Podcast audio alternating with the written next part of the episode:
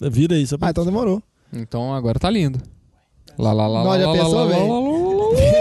Já pensou, vira o computador, aí a parada vai lá e. Tum. Pimba! Nossa, Diogão. Achei! Eu achei. Ah, vambora, vambora, vambora, Por vambora, que, que você vambora. consegue estourar a parada e o meu nunca vai lá? O meu não sobe. Ô, jovem, é a pujança da voz. Ou, É a força vocal. pimba! Aí, velho. É impotência isso, hein, mano? Que... Ah, não, aí eu velho. falando normal, Ô, garçom! Liga a TV lá, o jogo tá pra começar. Atenção, Podosfera. Vai começar NFL de Boteco. Bem-vindos a mais um NFL de Boteco, seu podcast preferido sobre futebol americano. O Diogão tá rindo, me desconcentrou. Tudo bom, jovem? Tudo bom, Não, não precisa refazer, não. A gente começa assim, é, homenagem. bom, Então já velho. tem aqui comigo Diogão Coelhão E aí, galera, tudo bom? e Vitor Oliveira. Como é que tá, galera? Hoje a gente tá assim mesmo, meio desfalcado. Seremos só nós três gravando esse programa. Antes só do que é mal acompanhado, como dizia a vovó. Que isso, cara? Como é que você fala assim dos seus companheiros de podcast? Não, não quero falar nada pro Lama, não. Que isso? Mentira, Laminha, todos gostamos de você. Mas Lama ficou preso em reuniões sobre reforma da Previdência em Brasília e não pode gravar. É, o nome tá isso aí. O Batatinha hoje também tá ocupado. O Luiz nunca se sabe por que ele não pode vir. O Alex mudou de casa, então tá com muitos afazeres. Então seríamos só nós três pra gravar esse episódio que tá muito bacana. Hoje a gente vai falar das notícias, né? A gente deixou um pouco aquém essa questão de notícia no último episódio, porque tinha muita coisa pra falar de draft. E vamos aproveitar também pra falar um pouquinho dos times que a gente acha que vão é, os times que foram para os playoffs no ano passado e esse ano não vão. E o contrário também, times que não foram e esse ano a gente acha que eles devem conseguir se classificar para a pós-temporada. Antes de começar, lembre-se sempre de seguir a gente nas nossas redes sociais, sempre NFL de Boteco, Boteco com U. E se quiser entrar em contato com a gente, é só mandar um e-mail para nfldeboteco.gmail.com. Não, pode mandar mensagem no Facebook também, no Instagram. Isso aí, mensagens inbox nas nossas redes sociais. E também Mandar um WhatsApp pro jovem. É, o WhatsApp pra mim só se descobrir meu número, né, Diogão? Não é tão difícil, não. É verdade, meu número é. Ele é até meio fácil, meio Pode falar? óbvio. Pode falar? Não, não, não. Mas aí também. E conte aí, apresente o NFL de Boteco pra algum amigo, pra alguma amiga que gosta de futebol americano, que o boca a boca é sempre bom, sempre bem-vindo. E ô Diogão, sua campanha de ganhar reviews de 5 estrelas segue de vento em polpa. Ah, já continuando essa meta aí, de conseguir um review por semana. Antes de 20, né? Aí quando começar a temporada, a gente grava dois episódios por semana. Pois é. Vou agradecer aí o review do Marlon Velberto. Não sei se é assim que fala direitinho. Ele mandou um review muito bom, onde ele dá cinco estrelas, como deve ser, né, Diogão? Óbvio. E escreve pra gente aqui: ótimo. Duas xícaras de chá de açúcar, três xícaras de chá de farinha de trigo, quatro colheres de sopa de margarina, três ovos, uma e meia xícara de chá de leite, uma colher de sopa bem cheia de fermento em pó. Não, a gente acha que é um bolo, mas como tem nenhum especialista em cozinha aqui, a gente mandou mensagem pro nosso especialista de plantão. Se ele responder até o final do episódio, a gente fala se realmente é um bolo ou se então se é outra coisa. Você acha É. que é um bolo, jovem? Não, eu acho que é um review. Boa piada. Aí. Boa piada, boa. Não gostou, não? Não. Mas é isso aí, a gente agradece o Marlon. A gente tá tentando desvendar o que, que ele quis dizer com, com esse review que ele deu. Será Mas- que em algum momento o Diogão falou que podia mandar a receita de bolo? Eu acho, Não, que, é- acho que isso é bem É, possível. é porque no velho. episódio passado É. teve uma hora que eu brinquei que eu falei que o Alex tava olhando uma receita. Eu não lembro se eu falei de bolo ou de estrogonofe, alguma coisa Você do falou as tipo. duas coisas. Mas é bem, bem possível que o Diogão tenha comentado que. É mande verdade. qualquer coisa, manda uma receita de bolo. É, isso, é, isso é bem Não, é porque, cara, é porque tipo assim, as merdas, tudo põe meu nome, né? Tudo é eu. Mas a, a, a, o pro- a propaganda é sua. É, é verdade. Se conseguir 100 também, vocês vão ver também. Eu vou ficar insuportável nesse programa. É verdade, velho. O Vitinho desvendou. O Malo mandou a receita de bolo pro Alex. Acho que é isso, hein? Você a gente acha que é bolo, né? Vamos esperar a resposta do nosso cozinheiro especializado. É, a gente espera aí também, vamos ver. O Marlon ele deve se manifestar e mandar pra gente o qual que foi a, a grande sacada dele. Se chega for uma receita, faltou cobertura nesse bolo aí. Não é por nada, não, mas não pareceu mu- muito apetitoso. É isso aí, Diogão. Mas chega de enrolação e vamos falar então do nosso giro de notícias. He said he doesn't need me, so he asks me a question, I might have to just point to the playbook, you know? E nesse episódio a gente já tem que chegar falando de uma notícia que foi muito importante na- nas últimas semanas, que a gente teve que pular, que é a aposentadoria do Jason Witten. A gente vê aí um dos maiores Tyrants da história da NFL. Encerra sua carreira, a carreira inteira no time dos Cowboys, 15 temporadas jogando em Dallas. E o Jason Witten se aposentou e eu queria aí saber do Vitinho, fazer um, o que, que você acha aí dessa questão dele se aposentar, estava no momento ou não, e um pouquinho sobre a carreira do Jason Witten. O Jason Witten teve uma carreira absurda né, na, NFL. Um dos melhores tight provavelmente vai direto para o Hall of Fame. É, nas últimas temporadas ele começou a ter um, um papel mais secundário, vamos dizer assim. É, não era aquela arma super ofensiva, mas é um cara regular. Ele sempre excelente arma para primeiras descidas, é, red zone target, mas ele deixou de ser aquele cara de fazer temporadas com muitas recepções, muitas jardas, né? É, 11 vezes eleito Pro Bowl, o que é um absurdo para um Tyrene. É, os jogos dele são muito absurdos, cara. As estatísticas de história dele. É, foi uma surpresa pro, pro Cowboys, porque ele anunciou, se eu não me engano, logo antes do draft, a aposentadoria dele. E eu acho que foi uma escolha acertada pra ele, porque ele recebeu uma proposta muito boa de virar comentarista de NFL. Então, assim, é uma coisa que o cara teve que pesar. Ele, ele não tem como ele saber se, ele, se vai ser uma proposta que ele vai receber de novo, se ele vai ter essa oportunidade. Então, fala assim: ó, vou aproveitar a oportunidade, virar um comentarista aqui, vou seguir os passos do Tony Romo, que tá dando certo. Pois é, eu já ia te perguntar agora, você acha que rolou uma forcinha do Tony Romo? Falou, vem que a água tá quente, vou te dar uma indicação. É, ele, ele entrou agora na, vamos dizer assim, no grupo de comentaristas mais, os mais clássicos que tem, vai comentar o Monday Night, substituiu o Jay Gruden. Isso. E parece que ele fez, eles estavam testando várias pessoas, eles fizeram vários ensaios, Jay John? John Gruden. John Gruden. E eles fizeram, é que são irmãos, então tá em família.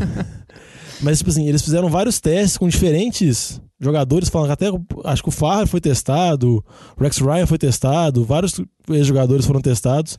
Jason Witten falou que ele fez, ele nem esperava muito passar, mas o pessoal da ESPN gostou dele. Vai ser chamado e vai comentar agora. Acho que vai ter, mas vai ser ele mais ele e outro comentarista, que eu até esqueci o nome agora. E mais uma coisa dele que mais me chama a atenção é que se você pegar a carreira dele, provavelmente ele nunca foi o Tyrene mais dominante em nenhuma das temporadas que ele jogou. Mas ele sempre foi muito constante. E Isso. falam que ele tinha uma capacidade de entendimento do jogo muito boa. Inclusive das, das características que o Vitinho falou, o número de recepções dele, o, o fato de ser red zone target. Outra coisa que chamava muita atenção também, que ele era muito bom bloqueador. Durante toda a carreira dele, sempre foi muito eficiente e sempre muito constante. E, vamos dizer assim, a gente pode falar que mudou tipo assim, a geração de Dallas que a gente costumou ver jogar, velho. Que era, que era marcada muitas vezes por Tony Romo, Jason Witten e Dez Bryant. Que agora nenhum deles tá mais. É tipo um outro time completamente diferente. Até estranho ver o Dallas assim. Essa geração de Dallas acabou. Uma outra coisa interessante sobre o Jason Witten, você tá falando do tanto que ele é estável e durável. Ele teve em Dallas aí por 15 temporadas e nessas 15 temporadas ele perdeu apenas um jogo, que inclusive foi na sua temporada de calouro, então é até eu não, não, não sei que jogo foi esse, mas talvez ele não tenha perdido esse jogo por conta de lesão. Tem um total de 239 jogos na carreira. O Jason Witten, inclusive, que é tão durão que ele, por causa dele, uma regra foi mudada na NFL. Não sei se vocês lembram disso. Teve um jogo de Dallas que ele toma um hit muito violento na cabeça e um tackle na sequência onde o helmet dele sai e ele continua correndo sem helmet. E no ano seguinte a NFL estabeleceu a regra que se o jogador perdesse o capacete, a jogada parava naquele local para evitar o risco. E já que a gente tá no bloco aqui dos Tyrands velhinhos, Diogão, Belinho sendo bem gentil, mas tudo bem. os idosos, a gente tem que falar um pouquinho também do Antônio Gates. Ele que não tá se aposentando, mas que foi dispensado pelo time do Chargers. O Chargers que agora vai seguir de fato com o Hunter Henry, que é um monstrinho, né? Tá certa a decisão dos Chargers, na minha opinião. Mas eu acho que talvez a gente vai ver o Antônio Gates se aposentar, porque acho bem difícil algum time querer contratar aí o Tonhão Portão pra mais uma temporada. O que, que você acha, Diogão? É, Eu também acho pouco provável. Também um Tyrene igual o Jason Witten com carreira brilhante, 15 anos de liga, 8 Pro Bowls, teve menos Pro Bowls que o Jason Witten. Só que eu acho se você analisar a carreira dos dois, talvez o Antonio Gates no pico dele, tipo assim, em uma, duas temporadas, seria sido um Tyrene melhor do que o Jason Witten, mas o Jason Witten foi mais constante a temporada toda. Também provavelmente deve entrar no Hall da Fama, talvez não, talvez na primeira seleção, talvez deve demorar um pouco mais. E eu concordo com você, jovem. Eu acho pouquíssimo provável algum time oferecer. Só se ele realmente querer muito jogar, se tá com contratos mínimos, coisas desse tipo mesmo. Ele tem que fazer uma força muito grande. Porque geralmente vai contratar um Tyrene pra ser reserva, que não joga em times de especialistas, entendeu?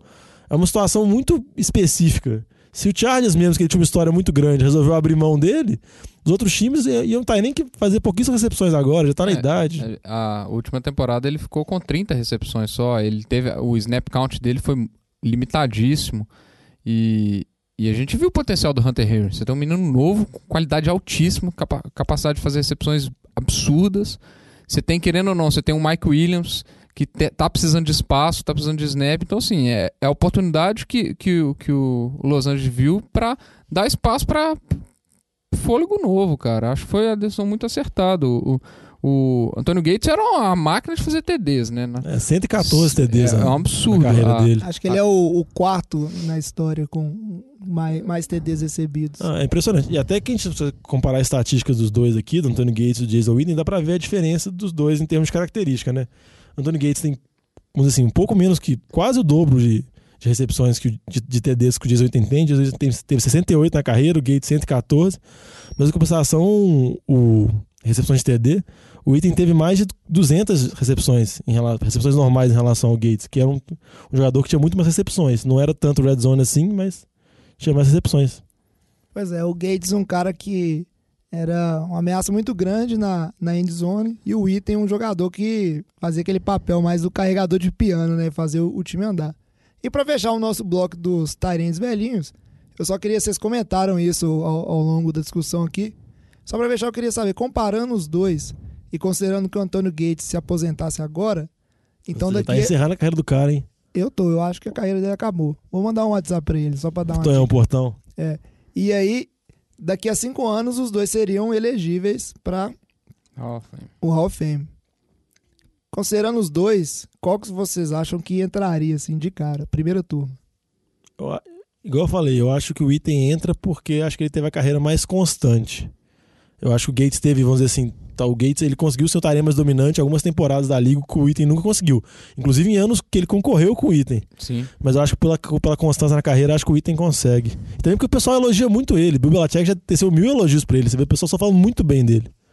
É, pois é, eu, eu, acho dou- que o- a questão do recorde de TD, do recorde assim, né, o número de TDs do, do, do, do Gates possa pesar, mas eu concordo com o Diogão. Acho que entre os dois o, o item, você pegar um qualquer jogador da NFL, o cara tem 14 temporadas jogando 16 jogos, cara, isso é, isso é absurdo. Isso é muito absurdo. Querendo ou não, isso é muito representativo.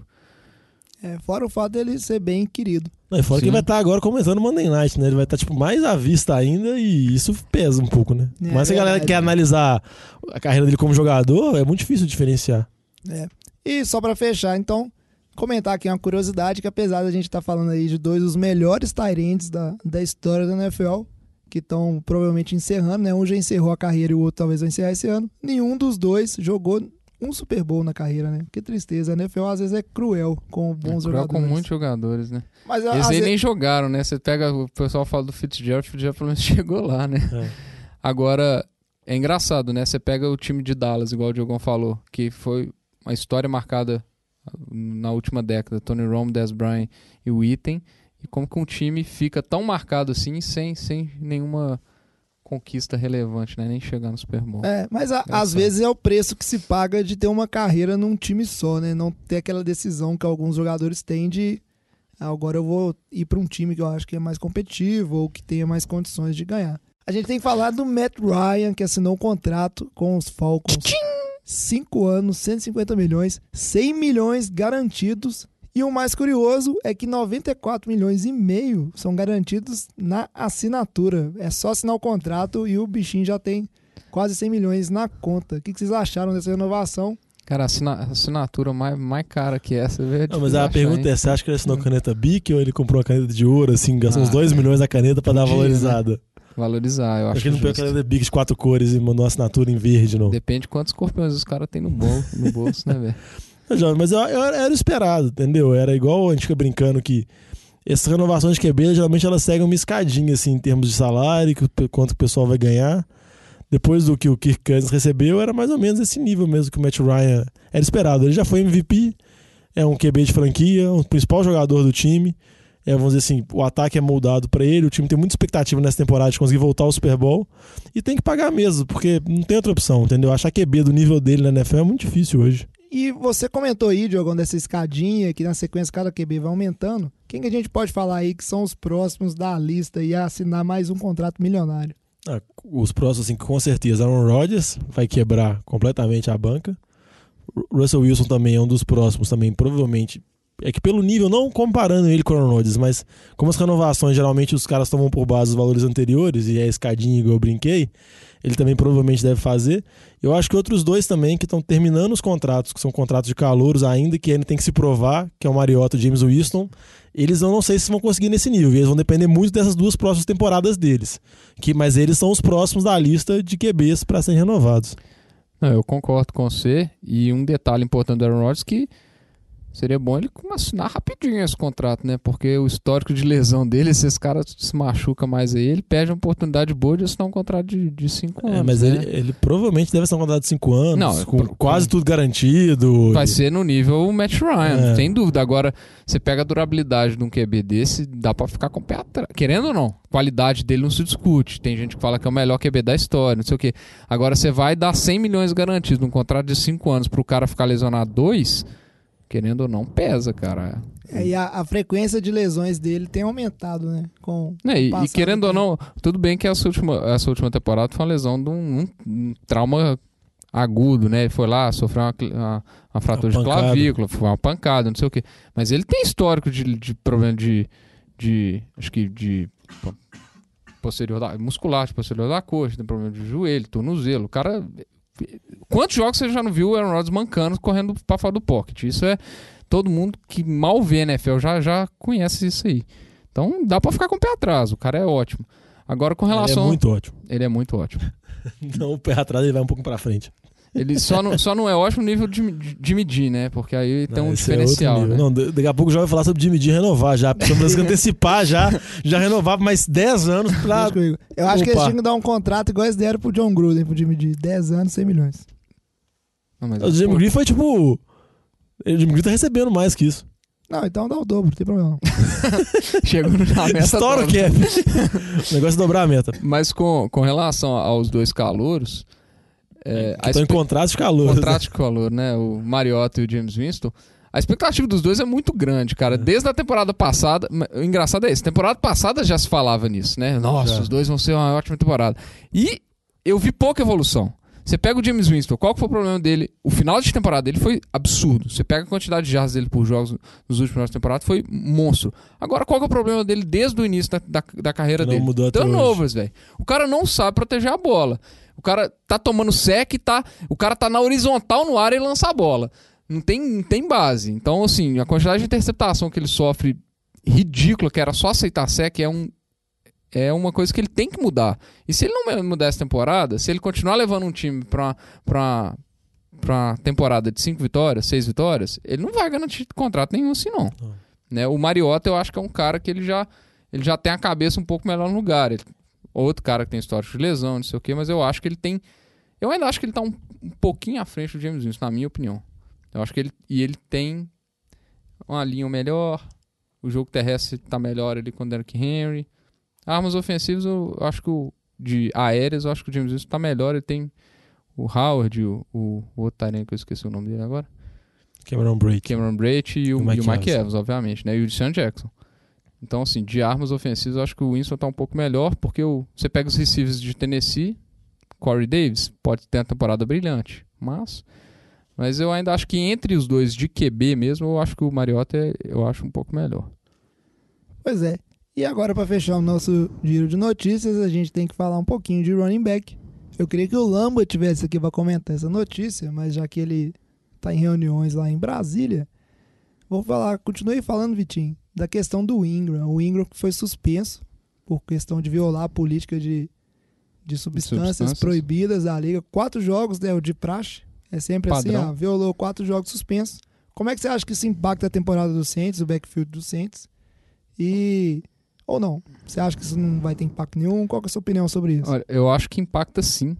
O, o backfield do, do Saints, ele tinha ele tava num mix muito interessante de tava conseguindo trabalhar muito bem os dois running backs e óbvio, o Camara ele tem condições de, de substituir totalmente, tem, mas querendo ou não, quando você joga com dois, dois running backs, que eles têm capacidade de correr muito bem com a bola, capacidade de receber muito bem com a bola.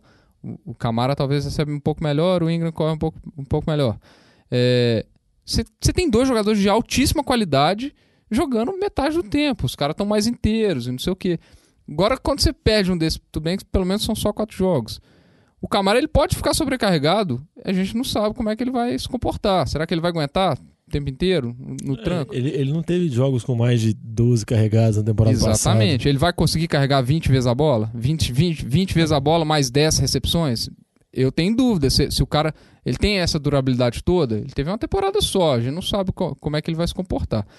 É, óbvio, isso aí abre uma brecha para ele também se tornar o MVP. Se o cara deslanchar em quatro Bell. jogos, vira um Le'Veon Bell da Bell. vida, você tá abrindo essa, essa oportunidade também. Mas eu acho que impacta o backfield do Saints. É, o ataque acaba, acaba impactando de, de, de rebarba. Mas eu acho que não, não prejudica em alto nível assim, a temporada do Santos como um todo. São quatro jogos.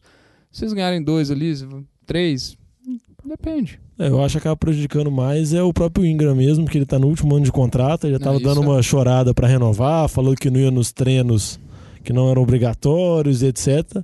Agora tá ficando mais sem argumentos, né? Porque depois dessa suspensão, e a suspensão ainda por, por vamos dizer assim, É, o- PD que eles falam. É, só é que é uma suspensão. dele, né, no fim É. das contas. Mas, tipo assim, tá E- tendo e- muita discussão. Embora ele fala que ele não tomou nada. Ele fala que é- ele não tomou nada. Existem algumas substâncias que são que estão na lista de, de exceções da liga, que às vezes são, são coisas prescritas por médico. Ele tá, ele tá numa, numa briga ainda com relação a isso. Mas Até- acho que não tem. Acho, mas, Mas eu eu acho, acho que que não é- como recorrer, não. Né? também- já é. deu a punição, é isso mesmo, ele vai ficar só reclamando. Mas é- ele reclamou muito. É, mas a situação dele vai se complicando também. Até, inclusive, teve boatos de que o Saints pensava em trocar o Ingram, né, por, por estar em último ano de contrato e que essa questão da suspensão atrapalhou um pouco esses planos. Não, mas eu acho que só dar um recado pro Ingram, velho, que tudo bem, quatro jogos é complicado, mas ele tem que ficar feliz, né? Porque olha a situação do Guerreiro. Muito pior. O Guerreiro vai perder a Copa pelo Peru, velho.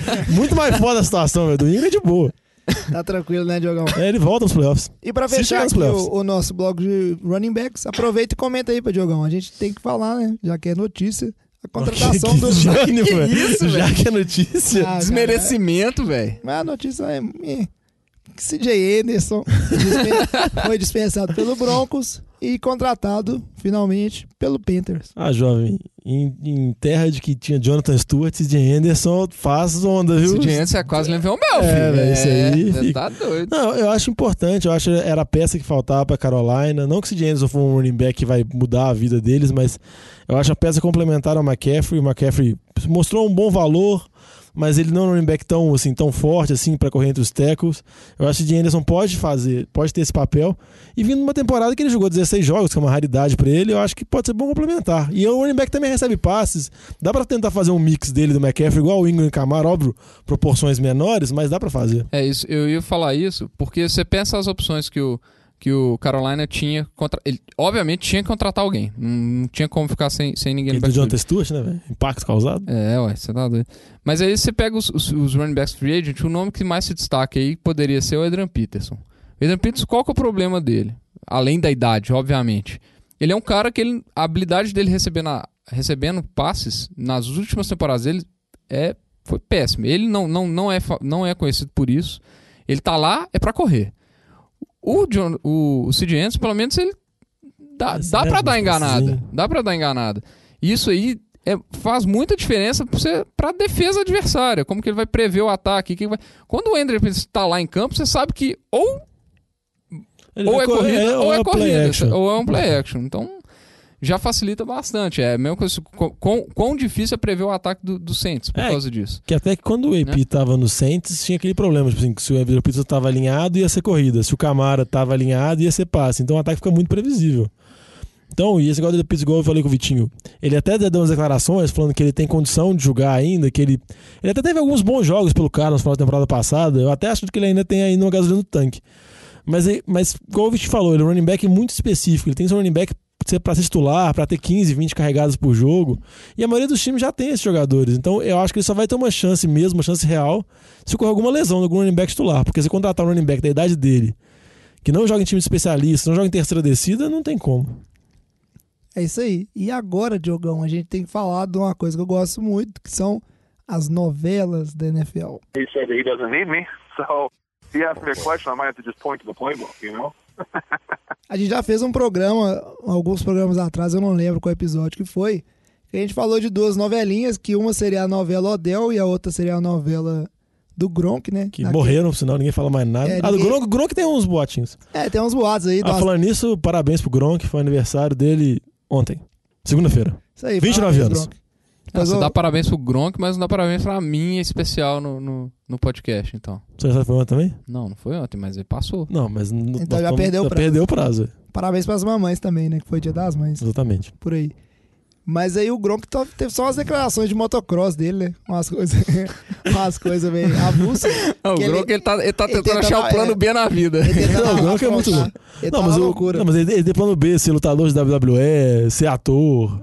Ele tem muitos tem planos muitas B. opções, velho. Pois é. Mas a novela de hoje não é nenhuma dessas. Não é o Gronk. porque elas estão meio paradas. Só que aí tem uma novela que eu tô achando melhor ainda, que é a novela do Mimimi do Big Ben. Pra você que não tá acompanhando isso aí, os Steelers draftaram na terceira rodada o Mason Rudolph, o sexto QB a sair no draft e considerado por muitos também o, o sexto QB no, no ranking mesmo dos QBs disponíveis. Só que de- desde então, o Big Ben vem dando uma, uma série de de- declarações polêmicas em várias. E não é essa questão de Twitter, ele vai em rádio, programa de televisão e etc. E fala realmente coisas do tipo que. É, eu não sei porque pegaram esse QB, não vejo como ele vai ajudar a gente a vencer agora, não gostei do pique. É, pois é. Aí o, o Mason Rudolph, tentando ser simpático, na minha opinião, falou que não era obrigação do QB ficar ensinando a coisa, do Big Ben ficar ensinando as coisas pra ele. E o Big Ben, acho que ele pegou isso de uma maneira um pouco é, errada e deu declarações. Ah, ele falou que não precisa de mim, então se ele me perguntar alguma coisa, o máximo que eu vou fazer é apontar o playbook. O cara é muito escroto, velho. E segue várias declarações, mas é notado que realmente o Big Ben ficou incomodado de ter seu substituto. E aí eu queria saber o que vocês estão pensando disso. Eu tô adorando. Eu acho que o Big Ben ele tá fazendo é- errado porque isso só vai trazer mais olhos e mais pressão pra essa coisa de o Mason Rudolph eventualmente substituir ele ou não. Não, o que eu acho primeiro a gente tem que contextualizar o Big Ben. O Big Ben, vamos dizer assim, ele gosta das opiniões, ele não liga de ser tratado como babaca, de ser visto como babaca. Eu acho que a maioria dos QBs, quando- é draftado um QB mais novo, o cara deve ficar incomodado, porque tá vindo um cara pra tomar exatamente o seu sua função. Tenta tomar o seu ganha-pão. Então o cara não vai ficar feliz, entendeu? A maioria dos caras eu acho que eles devem ser babaca mesmo, mas o Big Inclusive- Ben não liga pra isso, de pelo menos fingir. Inclusive, as histórias que são contadas é que o Brett Favre e o. Rodgers se odiavam na É, época de, de. Green Bay. Então, não, falam também de Steve Young, John Montana, várias histórias assim que tem que falam que tem relacionamento péssimo, que não existe uma mentoria, nada do tipo. E o Big Ben, igual eu falei antes, o Big Ben não liga pra isso e quer deixar bem claro. Mas eu acho engraçado na- nas declarações dele que além de ele alfinetar tanto o Mason Rudolph, embora ele fale que o menino é muito talentoso e etc, etc, ele alfineta mais o time. Entendeu? Ele fala por exemplo, que o time draftou um QB na temporada passada, o Dobbs, na quarta rodada. E agora, um ano depois, draftou o Mason Rudolph na terceira rodada, assim, como se não tivesse, vamos dizer assim, um investimento muito maior. Então quer dizer que ele já abriu mão do draft passado? Entendeu? Ele, ele dá uma criticada no time também, falando que pela posição que tá na terceira rodada, podia pegar um jogador pra ajudar mais hoje. Vendo que ele vê o time como um time que tem mais condições de ganhar hoje.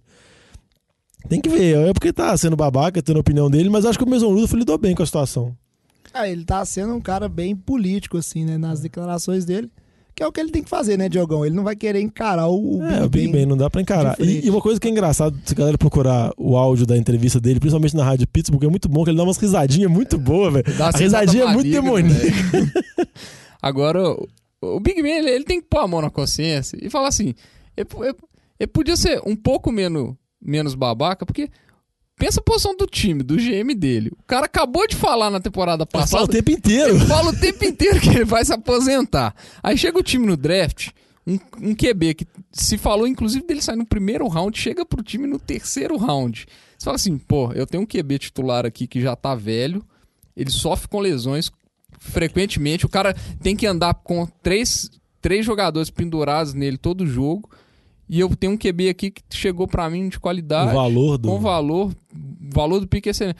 Cara, não tem como você julgar Não, o time tem, do. Pittsburgh por, por escolher isso, Tem, não. não. não. tem como. É óbvio que foi uma decisão acertada de Pittsburgh. Vai que o Big Ben apela, dá louca É. e aposenta a temporada que vem. Qual que era o pl- o plano B dos Steelers? Não, e que nem você falou, nas próprias em entrevistas que ele fala, que, ah, não, pretende jogar mais duas, três temporadas, na mesma entrevista ele fala que ele pensa ano a ano. Então não dá pra ter certeza nenhuma. Então o time tem que se planejar, é mais mimimi, igual o Jovem falou mesmo. A Mas ele não liga pra ser babaca, então É, por isso a que é legal. verdade é que ele realmente ficou mordido, porque eu acho que, por exemplo, com o pique do ano passado, ele, ele não enxergava o, o garoto lá, qual que é o nome dele? O Dobbs, Joshua Dobbs. O Dobbs, que foi é, draftado no 4 round, como o substituto imediato dele. Você vê assim, ah, é um QB pra ver se desenvolve ou não. A questão é igual o Vitinho falou muito bem, o Rodolph, ele não é qualquer QB pra ser um backup e ver se dá certo. Ele é um QB que os analistas julgam ele com potencial de ser um, um starter, de ser um QB de franquia. Então, o que ele vê no, no, no Rodolph, pra mim, é o, tipo assim, o substituto dele. É O, o time draftou alguém pra ser o meu substituto. E eu acho que é uma novela que vai ser muito interessante de acompanhar, porque o Big Ben sempre machuca. E quando ele machucar, quem vai estar vai lá pra entrar entrar é vai o ser o mesmo Rudolph. E se ele jogar bem, a pressão só vai crescer em cima dele. Então vai ser muito bom ver isso. Porque o Big Ben, como você bem falou, Diogão, ele não tem tipo, pudor em ser babaca. Então ele não vai encarar bem. E, e se o Rudolph entrar e jogar bem esses jogos, é lógico que a mídia vai em cima do Big Ben e perguntar: e aí, como é que você tá? O cara jogou bem. Você tá se sentindo ameaçado? Você acha que você vai conseguir essa pressão? Então vai ser muito bom de acompanhar. E só pra fechar aqui o bloco mimimi, queria saber o que vocês acham também da situação do Joe Flacco. A gente já falou no draft que ele, vamos dizer assim, a batata dele tava assando e começou a rolar alguns boatos já, né, Vitinho, em relação a essa questão de como o Joe Flacco tá encarando o fato do, dos Ravens terem draftado o Lamar Jackson. Não, o- Joe Flacco, pelo menos, ele não tá sendo babaca a ponto de expor suas opiniões pra mídia e rádios, etc. Ele tá Mas- sendo babaca dentro do vestiário, É, aparentemente.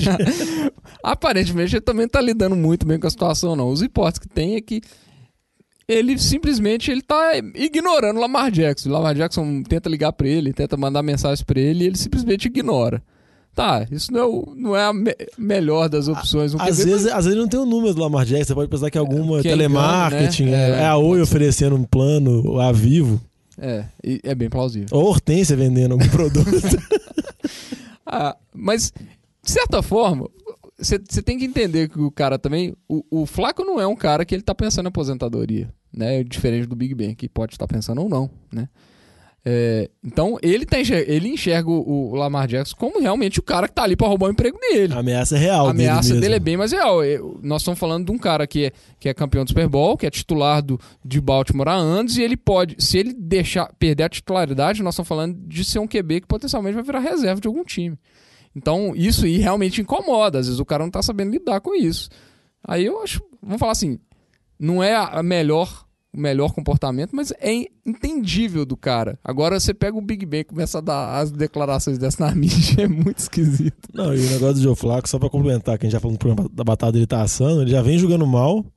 E a próxima temporada, sem ser essa agora, o contrato dele não é garantido. E é um baita contrato. Então, a- o mais provável mesmo é ele jogar essa temporada. A não ser que ele jogue muito bem, seja uma coisa absurda. O time fazer a mudança pro Lamar Jackson na próxima, ele ser dispensado. Então ele vai- além de deixar de ser o QB da franquia, que ele foi draftado, que ele joga lá não sei quantos anos, ele perde uma quantidade de dinheiro considerável. O salário dele é bem alto. É isso aí. Só pra contar uma historinha e a gente fechar esse bloco. Tava pesquisando, né, essas rixas. E aí diz que a relação do Aaron Rodgers e do Brett Favre começou muito mal, porque além dele ser o provável substituto, né, um, um- foi draftado ali no alto no draft. Ele, quando ele chegou em Green Bay, a primeira vez que ele viu o Brett Favre, ele cumprimentou dizendo: "E aí, vovô?" e aí a relação não E o Fábio já tem o Fábio, o negócio dele que ele é velho e ele tem cara de velho. Pois é, cabeleira branca. Então a relação já não ficou muito bem, né? O cara que vai substituir já chega te chamando de vovô, quem é esse folgado? E aí, meio que pra descontar, diz que tinha uma. Vamos dizer, tinha que, muitas ações de doação para fundos beneficentes, então recolhiam vários materiais para os jogadores eles é, assinarem né, essas coisas e serem doadas. E aí aconteceu de que um dia lá tinha uma réplica de helmet, e aí o Brett Favre olhou assim e falou: Deixa comigo. Pegou o helmet do, do Aaron Rodgers, colocou na mesa e falou para um outro jogador virar e falar que ah, tem um helmet lá para você assinar que vai ser doado e tal. E aí ele foi lá e assinou e depois ficou procurando o helmet dele para ir treinar e não tinha o helmet dele em lugar nenhum. E não conseguia achar. e depois descobriu que o helmet dele foi doado. Ah, uma boa ação, pelo menos. Pelo menos é a, a prank mais, mais, mais justa, né, velho? Não- Ajudou os deficientes. Pois é, relações de amor e ódio, né? Pra quem não entendeu aí, o Diogão fez uma pequena jogadinha aí com o erro da frase do jovem, que ele falou beneficentes. Mas foi só um detalhe, tá? Ah, é gente? beneficentes, né? É isso? É. Pô, me corrigir na hora, Diogão. Você fica me zoando aí. Perdão. e me desconcentrando. Mas então chega desse- de falar do- dos mimimis, a gente vai acompanhando essas novelas e vamos seguir em frente pra fazer a nossa brincadeira aí de quem das voltas, das voltas que não foram, como é que a gente vai chamar isso aí? Não sei. É a montanha russa, né, Fel? He said that he doesn't need me. So if he asks me a question, I might have to just point to the playbook, you know? Gostei do nome que você falou, Diogão. Montanha Russa da NFL. Então a ideia nesse bloco aqui é o seguinte: a gente vai primeiro fazer uma rodada para falar dos times que é, não estavam nos playoffs na temporada passada e esse ano a gente acha que eles vão. E depois a gente fala dos times que é, estavam e não devem ir, né? Para completar essa brincadeira.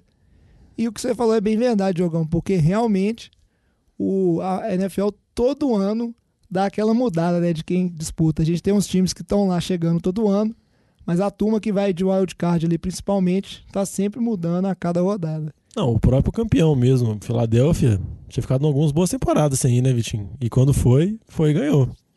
Então, você ver a mudança da. Assim, é muito dinâmico isso. Só com o Browns que não.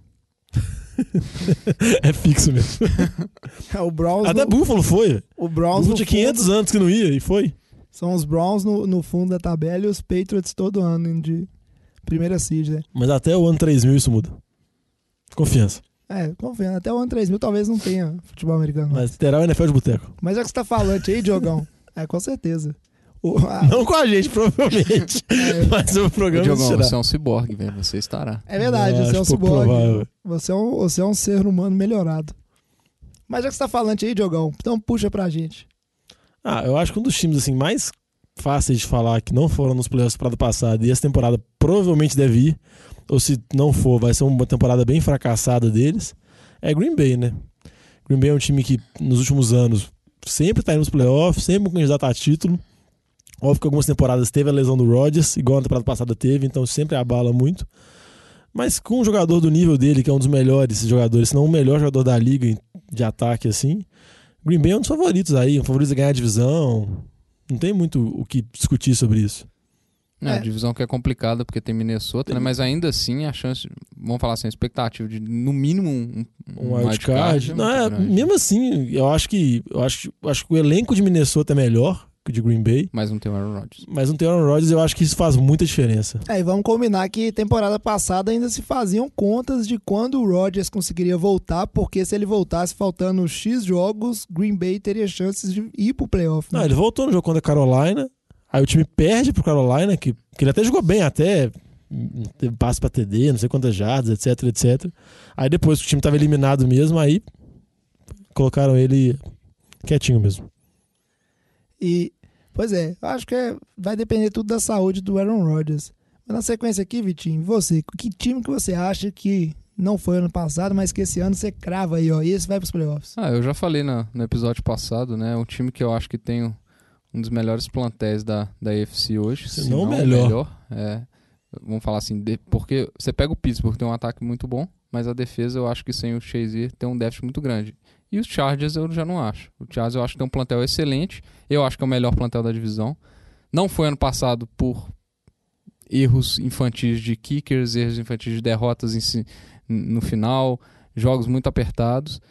É, eu acho que tem tudo ir essa temporada. Eu, é, é, para mim é a mesma situação de Green Bay. Se não for, é, é uma temporada fracassada. É um time que tem jogadores novos, tem um running back novo que é o Melvin Gordon, um receivers bons de qualidade, tem o Keenan Allen, tem o Mike Williams, que é uma aposta do ano passado que não fez nada ainda, e Hunter Henry, então jogadores muito novos, com o Felipe Rivers de maestro, uma- dois jogadores de defesa que são muito impactantes, que é o, o Melvin Ingram e o Joey Bosa. Talvez a melhor dupla de pass rush da liga, ou uma das melhores. É, a gente fica na dúvida por causa do Von Miller e Chubb, a gente não sabe como É. vai ser o Chubb, talvez. Mas assim, tem tudo pra, pra ir muito bem. A secundária é muito boa, A secundária é tem o muito Verrett boa. vo- voltando agora. Não, é tipo assim, analisando friamente o Chargers, velho, não tem como você não dar, dar um argumento pra eles não irem que não seja macumba. Exatamente. Se o único argumento que dá pra falar com eles é que ah, eles são macumbados, então eles não vão. E que cê- realmente é um argumento plausível, porque eles são macumbados. Pra franquia, pra franquia, a ida pros playoffs é essencial pra franquia. Pra, fran, pra franquia. Franquia. conseguir sobreviver em Los Angeles. Por ser, do outro lado, você tem o Rams, que tá com um timaço que tá dominando, querendo ou não, domina o mercado. Você olha os jogos do Rams e os jogos do Chargers, questão de público. Então, assim, o time precisa ir bem pra conseguir consolidar o mercado ali. Então, É, porque senão daqui a pouco tá mudando de cidade de novo, né? exatamente, tá voltando pra Tá São voltando Diego. San Diego. É. Mas o Chargers realmente é um time que eu acho que tem grande chance. É o- John Elway até falou numa declaração recente que ele falou que o melhor time da divisão é o Chargers, que o time que o Denver tem que bater. Não é Kansas City, não é Oakland, o melhor time é o Chargers mesmo. Se não for Macumba, Agora, se é pra gente ser um pouquinho ousado, pode ser ousado, jovem? Eu vou ser Vai. ousado então. Sempre, né? Então, pra não falar o óbvio que eu acho que Green Bay e San Diego eram as apostas óbvias, San Diego, Los Angeles. Los Angeles, né? O cara já tá falando que perdeu Ah, o mercado, vai tá perder, voltando. já vai voltar, velho. Eu vou, vou ser ousado, eu vou falar um outro time que eu acho que tem chances, que é Tampa. Roubou meu palpite, maldito. T- Tampa tem um. Você pega o ataque de Tampa, tem tudo que precisa pra ser um bom ataque. É só o James Wilson cuidar bem da bola. Você tem um running back que tão, tá se falando muito bem, que é o calor que, que eles pe- pegaram. Você tem dois receivers de altíssima qualidade, Mike Evans e, e o Jackson. Você tem dois Tyrens de altíssima qualidade, igual a gente falou. E a defesa reforçaram muito a linha e estão tentando a estratégia parecida com o que o Eagles fez na temporada passada. Enche a linha, tem um déficit muito alto. Então, assim, vai ter uma rotação alta, vai ter jogadores pro bowlers ali. A dúvida é a secundária. A secundária de, é de- ponto mais de fraco. Tampa, a temporada passada foi uma das piores, muito ruim. É, mas você pega o Eagles, tomou 40 e tantos pontos no Super Bowl. É. E ainda assim Ah, ganhou. É, às vezes você, Então- com, você com front seven muito forte que eles reforçaram, você consegue dar um tempo Então, assim, secundário. é um time que eu acho que. Eu, eu vou ficar muito surpreso se, se ficar com as mesmas cinco vitórias do ano passado. Eu acho que a grande dúvida é a divisão. A divisão é a. Se, se não é a mais difícil da NFL hoje, com Saints, Carolina, Atlanta e Tampa. Agora, vamos lá, ganha. Ganha os jogos em casa, consegue umas vitórias. É, é o tipo de divisão que os times se matam, não vai ter ninguém ali que vai sobressair. E algum tropeço dos outros times pode dar uma vaguinha de wildcard ali. Eu acho que é um time que pode surpreender sim. Não, eu concordo com você. E se você pegar aquelas métricas de estatística que geralmente o pessoal levanta sobre ataque, essas coisas, o ataque de Tampa foi um dos melhores da temporada passada. Sim, Geralmente principalmente você- pelos últimos jogos. é, geralmente você não repara nisso em termos de jardas por jogo, de número de jogadas ofensivas. Todas as estatísticas que geralmente as pessoas tentam trazer mais pro lado analítico das coisas. Tampa foi um dos melhores, mas, mas igual o Vitinho falou, o problema ainda se mantém. É o James Winston, interceptação, fumble na red Na zone, red zone, Isso coisa, que eu ia falar. Aproveitamento na red, Red zone, zone é muito é muito baixo. Se consegue consertar esse tipo de coisa. E mas é um baita não, e sim, é, né? e é um time, é um time que não chamou muita atenção na temporada passada, porque. Vamos falar, a divisão foram três para os playoffs naquela divisão. Foi o time que ficou por baixo, já, Não, já não tinha expectativa mais. Não, então- e, e- e, por exemplo, assim. E foi um time que é engraçado se analisar, porque foi o time que fez, teve o seriado da HBO lá, esqueci o nome agora. Nossa. Qual seriado de HBO? É, aquele Hard seriado. Knocks. É, o Hard Hard Knocks, Knocks, é, tipo assim, foi o queridinho da América, tipo, James Wilson foi super bem no seriado. Então o time começou com uma hype lá em cima. Aí o time foi muito mal nessa temporada. O time conseguiu derrota e derrota. Aí você falou, aí ficou renegado. E, tipo assim, a galera não acompanhava o jogo mais, não via nada. E, igual eu falando, as estatísticas em termos de ataque são muito boas do time. Eu acho que realmente o time tem uma boa chance, mas igual você falou, a divisão é muito difícil. Precisa ver lesão, essas coisas, e consertar esses problemas. Pois é. Eu vou ter que falar aqui, né? Vocês já sabem o time que eu com certeza vai pros playoffs esse Chicago. ano. Não, que- Giants. Chicago. Patriots. Giants. Não, pensar já. Patriots já foi? É lógico Miami. os 49ers vão pros playoffs. Isso é, é óbvio. É óbvio, jovem. Óbvio. Sou capaz de apostar uma cerveja. Vai ganhar a divisão? Hum, não Deu, sei. ó, ó, titubeada. Ó, ó. Depende, mas que vai ter confronto, ó. Eu digo o seguinte: 49ers vai chegar em condições de ter confrontos diretos por liderança da divisão com o Rams. Entendeu? Talvez mais por ter um jogo mais pro final, não, mas no, no jogo de mais de início de temporada, que eu não sei qual É, quando tiver rodada que é. 0x0, os dois vão estar na disputa pra liderança. Não, que 0x0 só. O primeiro jogo deles é na rodada 7 dos times. Eu acho que até lá o 49ers, o Rams não desgarrou do 49ers. Os jogos dos Niners não são fáceis, mas a gente tem que entender que se o Jimmy D tivesse chegado na rodada 1, e estatisticamente falando, comprovado pelos Era especialistas, o 49ers estaria 16-0. Estatística muito difícil ser realizada, né? Concordo que é difícil, jogão. Mas eu acho o seguinte: o time do 49ers ele se reforçou onde foi possível. É um time melhor do que o time que terminou. Agora a gente vai ter também um Jimmy D com toda a amplitude do playbook. Um Shanahan também no segundo ano. A gente sabe que o Shanahan tende a, melhorar. É, a gente viu o que foi feito do primeiro ano dele no Falcons para o segundo ano dele no Falcons. E ele focou no que ele é bom. A gente, eu, eu particularmente achava que o 49ers ele investiu muito em defesa, principalmente durante o draft off-season. E a gente viu que o time ele focou em peças cruciais que o Shanahan julga necessárias para ter um bom ataque. Então acho que vai ser um time dinâmico e é um time que tem uma divisão hoje que ela é fraca. Se a gente parar para pensar em alguns aspectos, isso ajuda muito em classificação. Porque igual o Vitinho falou, a gente vai ver lá na NFC Sul o Saints, o Atlanta, Panthers e, e Buccaneers se matando. E pode ser uma situação onde o 49ers ganha dois jogos dos, dos Cardinals, ganha dois de, Aí, ó, tá, tá descartando o Sam Bradford aí, ó. de Seahawks, e aí você tá numa Tá situação descartando o Russell ótima Wilson agora. pra ir de, de wildcard. Porque eu acho muito difícil ir de novo três times de uma divisão da NFC Sul pros playoffs. Então por isso que meu Ainda voto mais se Green Bay tiver o Aaron Rodgers. é bem mais difícil, né? Por isso que meu voto vai pro 49ers, mas vamos ver. Tipo assim, também tem um pouco de torcedor nisso aí. Um pouco? Quase é, um nada. pouquinho. Não, mas já, eu concordo com você. Eu acho que o time tem uma boa chance, mas podia ter arrumado um receiverzinho melhor, né? Tá investida, né? Você não acha, O não? 10 tá de sopa aí. Pois é, aqui é aqui dessa. Mas eu Brandon acho que Marshall. o corpo Brandon de Marshall. receivers do 49ers não é um corpo de receivers tão ruim.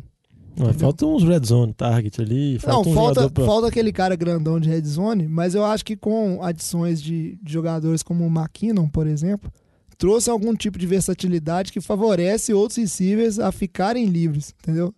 Então, o 49ers, em vez de ser aquele time que tem aquele go-to guy lá na end zone, vai ser um time que distribui bem a bola e eu acho que essa questão de pontuação na, quando tiver na red zone vai melhorar, sim.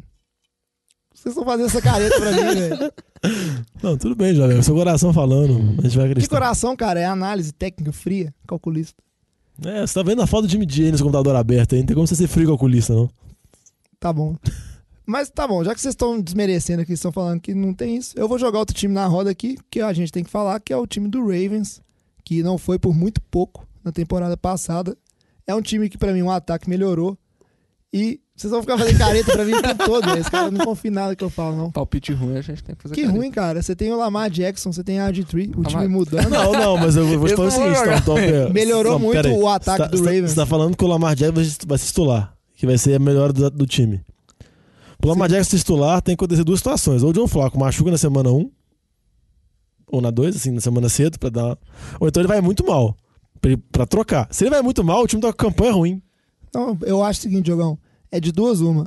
Se o Joe Flacco vai muito mal, eles vão pôr o Lamar Jackson cedo e ele vai muito bem. Se o Joe Flacco não for mal, quer dizer que ele foi bem e o time vai bem. E o Ravens, a gente E o Lamar Jackson vai bem. que ele Não, o, o Joe Flacco vai bem. Não, mas, mas, mas- mas se o John Flaco for mal, o Lamar Jackson entra e vai bem, com certeza. Sim. Não tem opção. Tipo, deixa um Watson 2.0. Não tem, é, é o time nada. E você tem que falar o seguinte, Jogão. Os Ravens, a gente não pode negar que eles têm uma das melhores defesas da, da NFL. E essa defesa não aconteceu nada pra essa defesa piorar. Passou o ano. Não, é, foi um tropeço. Eles só não foram pros playoffs no ano passado por causa de um tropeço no finalzinho contra os Bengals. Que agora vai ter um time melhor. Ah, E Browns Bengals é. Bengals, cara. Não- Não, mas Bengals, é Bengals, exatamente. Eles vão ganhar 10 jogos, ir pra primeira rodada e, E perder per- o jogo de wildcard pra, tipo, Tennessee. Então tá bom, Diogão. Você tá me zoando muito? Você tem mais alguma coisa pra falar ou a gente pode seguir em frente? Não, eu tenho sim, já. Eu tenho outro time pra dar de palpite. Então dá seu Igual eu palpite aí. brinquei do Deshaun Watson 2.0, um time que eu acho que pode conseguir, mas tem vários Cis, e Cis principalmente de lesão, é o Houston. Que eu acho que é um time assim, que tinha uma defesa. Tem uma defesa forte quando o J.J. Watt joga. Tudo bem que é uma baita se agora, porque vem de várias temporadas tendo problema de lesão. E teve um dos ataques mais empolgantes da liga com o fenômeno de Deshaun Watson na temporada passada.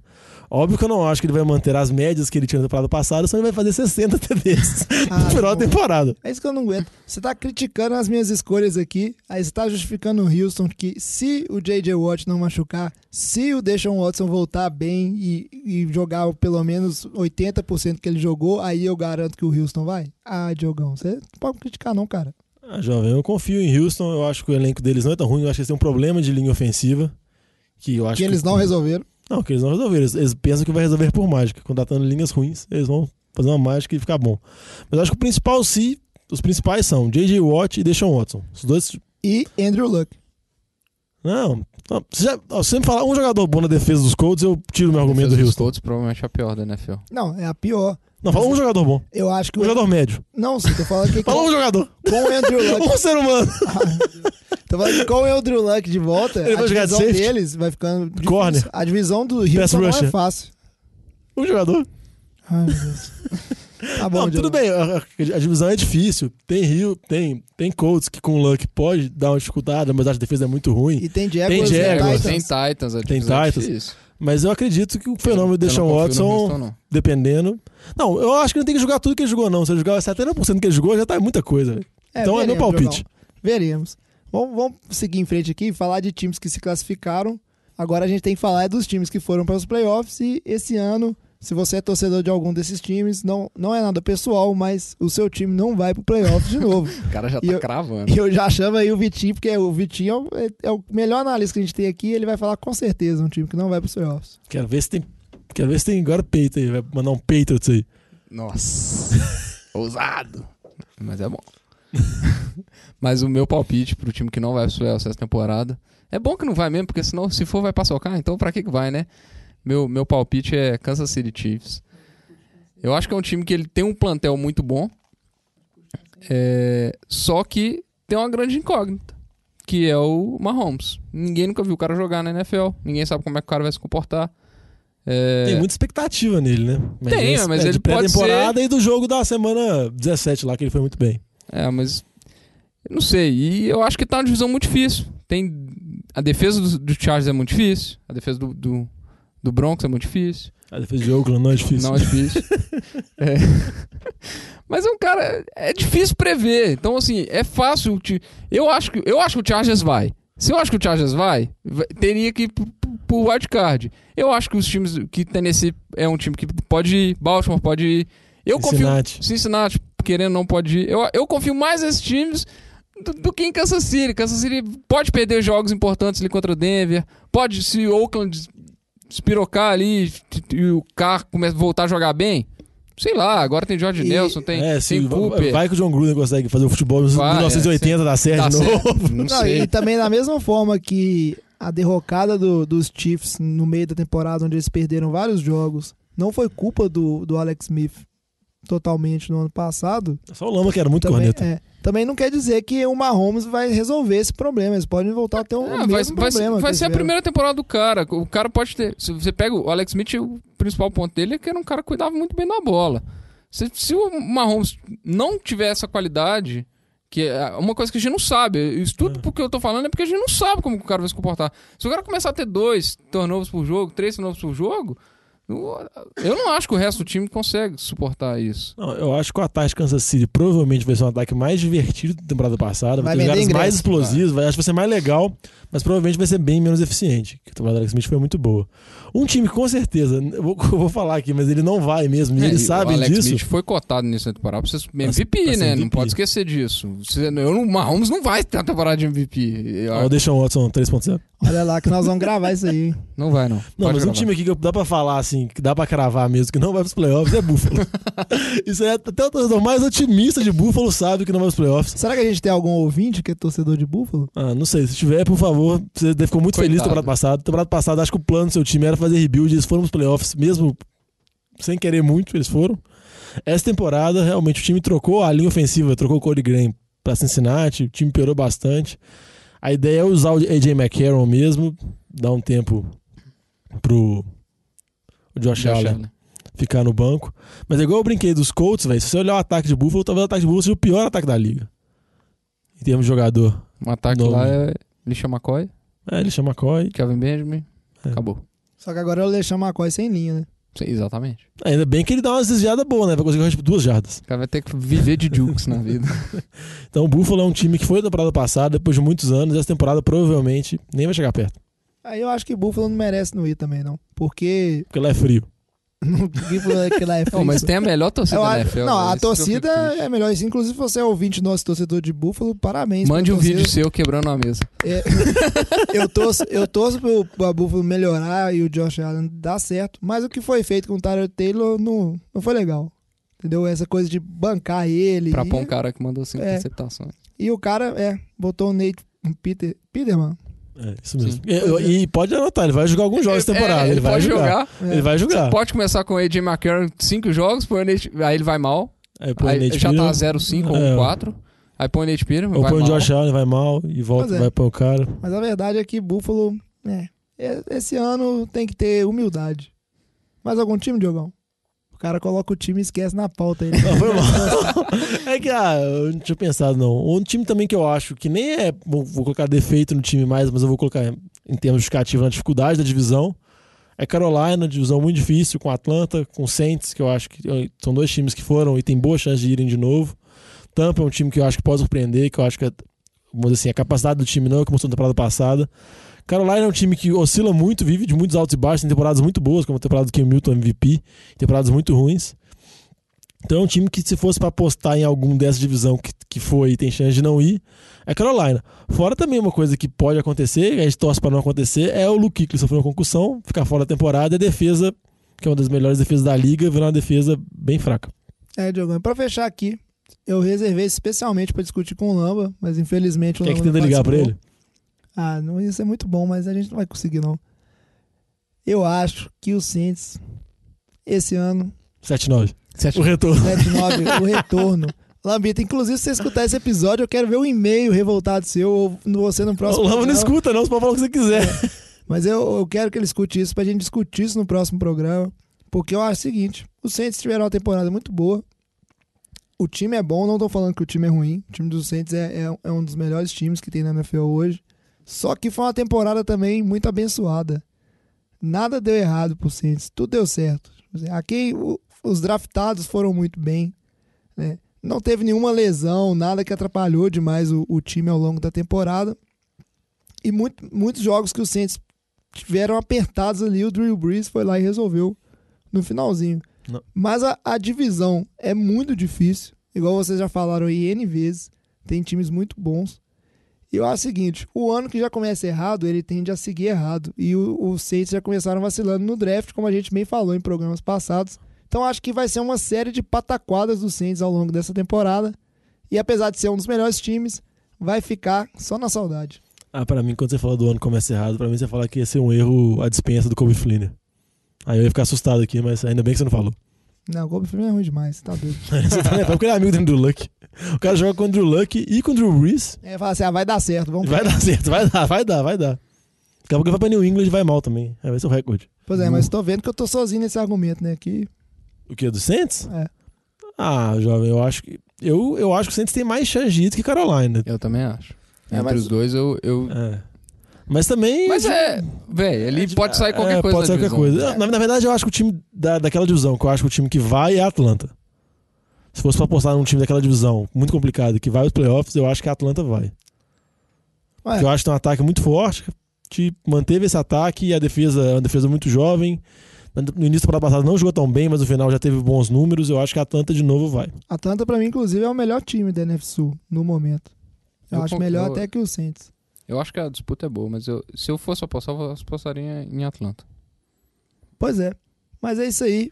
Vou apostar uma cerveja com o Lamba depois, que o Saints não vai pros playoffs, que eu tenho certeza que ele vai querer apostar comigo.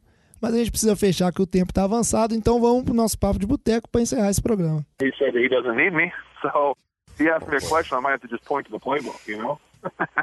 E para fechar, a gente vai começar o nosso papo de boteco. Dessa vez um pouquinho diferente, porque a gente recebeu um e-mail do nosso ouvinte Edgar. Inclusive, fiquei muito feliz. Descobri que ele é torcedor do 49ers, além de ser fã do Lamba, né? Tá satisfeito com a volta do Lamba, que gera muitas discussões, e o Lamba fica apelando durante os programas. e esse bloco agora no final é um bloco onde você, o nosso ouvinte, você pode mandar uma sugestão de, de tema para ser discutido ou sugestão de pauta que a gente vai sempre tentar conversar alguma coisa aqui. O Edgar deu várias sugestões, inclusive muito interessantes que a gente vai fazer mais pra frente, coisas sobre falar sobre fantasy, dar um, um overview né, de todos os times. E uma sugestão que ele deu aqui que eu fiquei muito curioso, e aí eu, eu vou jogar pros especialistas do NFL de Boteco, porque eu realmente não sei responder, não entendo nada, e tá um apontando pro outro aqui quem vai falar. Ele pediu pra gente explicar um pouco é, como funciona esse calendário de treinos da NFL. Eu confesso que eu não sei nada, acho até bem confuso essas regras. E aí, alguém sabe explicar isso pro Edgar? Não, na verdade, as regras são muito confusas mesmo. O Bitinho não falou nada, eu tive que falar, né? É porque são divididos esses treinamentos em várias partes. Algumas partes são partes que são que eles chamam de não obrigatórias, algumas partes são treinamentos apenas para calouros, outras partes já são os treinamentos mesmo antes da temporada com os, com os amistosos.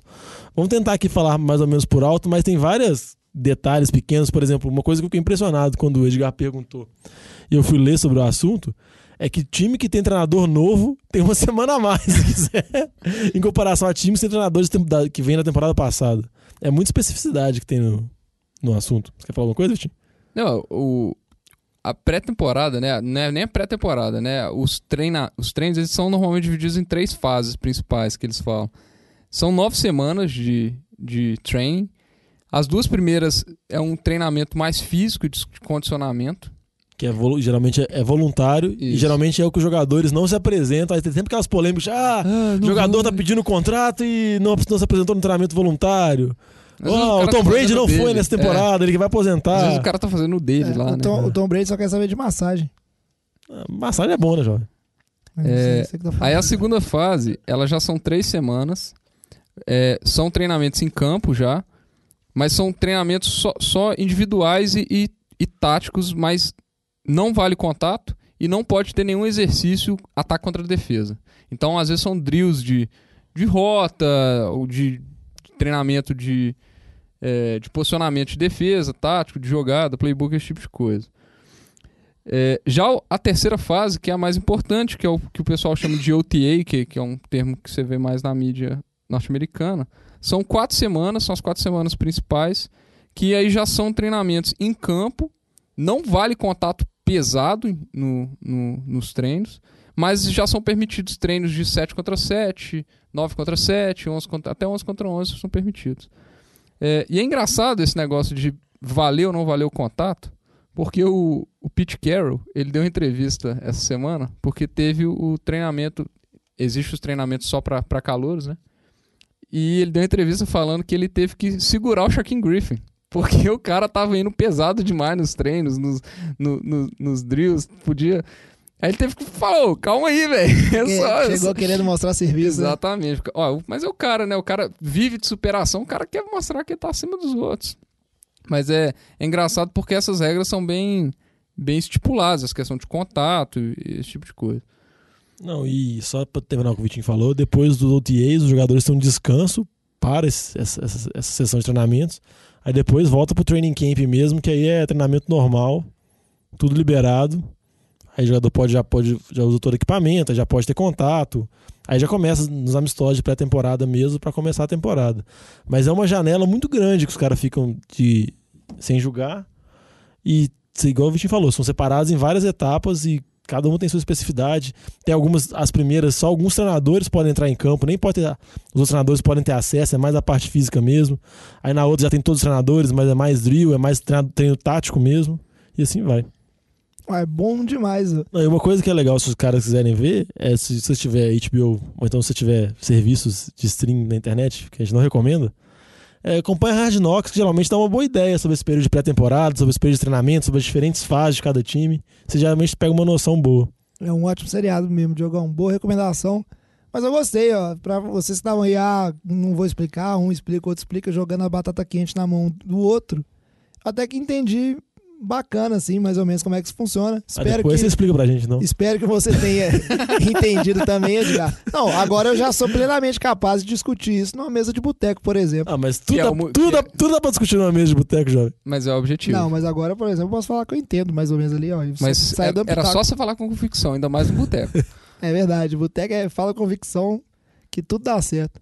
Mas é, a gente espera que tenha esclarecido um pouco a dúvida, Edgar. E se vocês, nossos ouvintes, tiverem mais alguma sugestão, qualquer tema, se vocês quiserem discutir é, relacionado à NFL, quem que é melhor, um QB ou outro, ou sugestão de pauta, só mandar pra gente no nosso e-mail, nfldeboteco.gmail.com e lembre-se sempre de seguir a gente nas nossas redes sociais, arroba NFL Boteco, sempre com U, e divulgar o nosso programa, porque a gente está aqui tentando fazer o melhor trabalho para vocês, nossos ouvintes.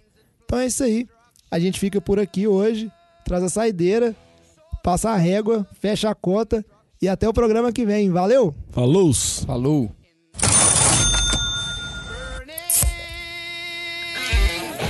as the war machine keeps turning.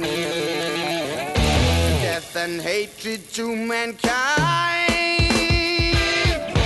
poisoning their brainwashed minds. Oh, Lord, yeah.